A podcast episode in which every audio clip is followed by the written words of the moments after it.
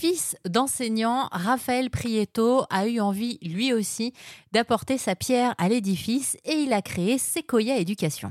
Alors, Sequoia Éducation, c'est actuellement une association euh, qui a pour objectif euh, d'aider les parents et toutes les personnes qui s'investissent et qui veulent aider euh, les enfants qui ont des difficultés scolaires. Donc, on fait du, du soutien aux personnes qui veulent soutenir les enfants.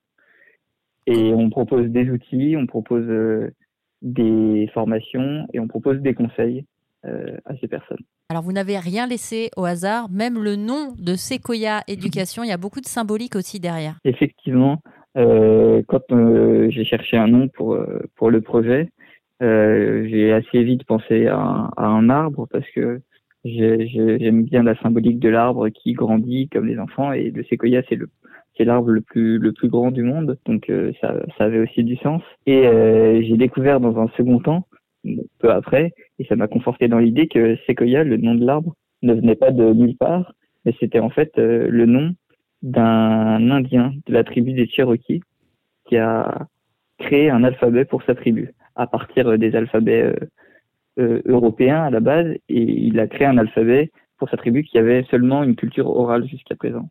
Donc quand j'ai découvert ça, je me suis dit waouh, c'est vraiment incroyable, le nom est le nom est parfait pour nous. Qu'est-ce que vous avez créé pour votre propre tribu justement, vous, Raphaël? Eh ben, l'outil euh, principal qu'on qu'on partage, c'est le parcours lecture.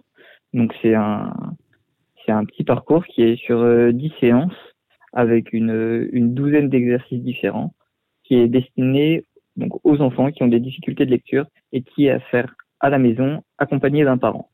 Donc euh, c'est centré sur la lecture, mais pas tant sur l'aspect décodage avec euh, bien lire les lettres, mais plus sur l'aspect compréhension, puisque c'est un aspect qui est souvent assez négligé et on retrouve euh, beaucoup d'enfants qui au collège, voire même au lycée, et même des adultes qui lisent à peu près correctement de manière fluide, mais qui ont une compréhension euh, qui n'est pas suffisante. C'est pour ça qu'on a décidé de se concentrer là-dessus. 75% des enfants en difficulté scolaire conservent leurs difficultés toute leur vie. C'est pas rien, hein. c'est partant aussi euh, de ouais. ce constat-là que vous avez eu envie d'agir, vous. Oui, exactement. On sait très bien ce que ça fait. Moi, j'ai pas, j'ai jamais été un mauvais élève, donc ça m'a pas vraiment concerné, mais j'ai vu autour de moi et malgré le fait que j'avais pas trop de difficultés à l'école, euh, j'aimais pas trop l'école, donc je voyais déjà ce que ça pouvait représenter euh, et en imaginant avec des difficultés en plus. Et oui, c'est ça, on voit euh, maintenant que je suis souvent confronté à des enfants euh, en difficulté, à des parents d'enfants en difficulté.